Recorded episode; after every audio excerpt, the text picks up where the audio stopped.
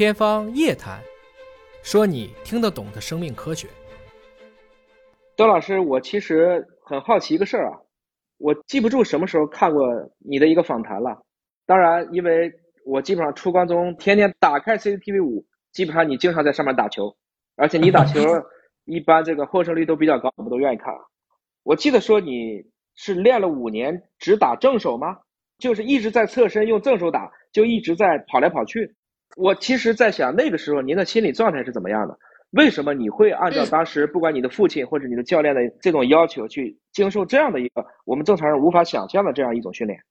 当然没有练到五年的时间，但是用了两年的时间啊。嗯，小的时候，我父亲是我的启蒙教练，他也是应该是乒乓球第一代吧，乒乓球运动员啊。我父亲呢，给我了一个非常超长的一种训练方法，就是刚才您提到的，就是在我开始小时候打球的时候的前两年的时间，只练正手，不练其他，呃，这是非常超长的。如果像我们现在在训练，包括我练我儿子的时候。我都不会是这样练的，我一定是练练正手，练练反手，练练搓球，练练拉球，就是一样一样的来去练，然后相对来讲更综合一点。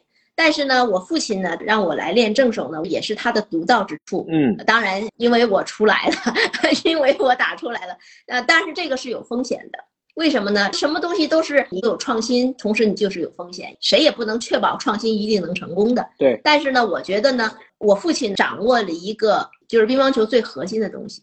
乒乓球的最核心的东西是什么呢？是正手，嗯，正手进攻得分是他最厉害的一个手段，就是正手好的人，那无敌啊，基本上是无敌。但是正手好是有前提的，这个前提在哪儿呢？第一，你的步伐得够好，你跑不过来，你正手没法用的。对。第二。你的正手的基本功要非常的扎实，因为我们打乒乓球啊，反手的动作它是用身体可以挡住自己的手，相对来讲它有支点啊，它不大容易变形。但正手你看它是闪开来打的，是它没有支点，所以当你紧张的时候，而且还要发力的时候，它容易飘，就是它紧张时候手会抖。所以呢，正手是非常非常难练的。但是他的杀伤力太大了，所以呢，小的时候呢，我父亲用了这样的一个超长的训练，就培养了我只用正手的习惯。因为我只会正手，别的我什么都不会，我只能让我自己跑，那就是让我养成一什么进攻的习惯。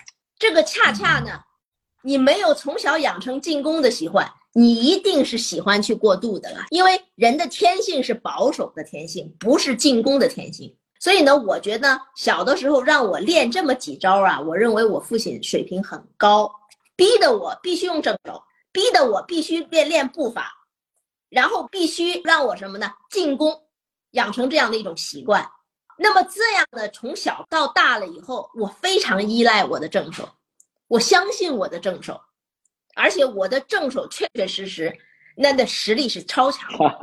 但是呢，我练得很苦，苦在哪？就是我必须得练出腿来，我的腿练不出来，就没有正手进攻，没有单面进攻的能力，不可能。你都跑不过来，你进什么攻啊？所以说呢，刚才尹老师一下都点到这个最关键的点上了。